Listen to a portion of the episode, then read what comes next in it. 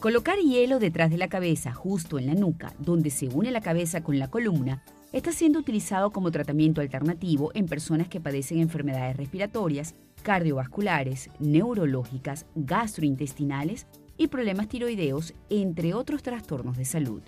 La técnica es conocida como Feng Fu y ofrece a los pacientes dormir mejor, disminuir el mal humor, propiciar la buena digestión, la posibilidad de sufrir menos resfriados, aliviar el dolor de cabeza o el dolor de muela.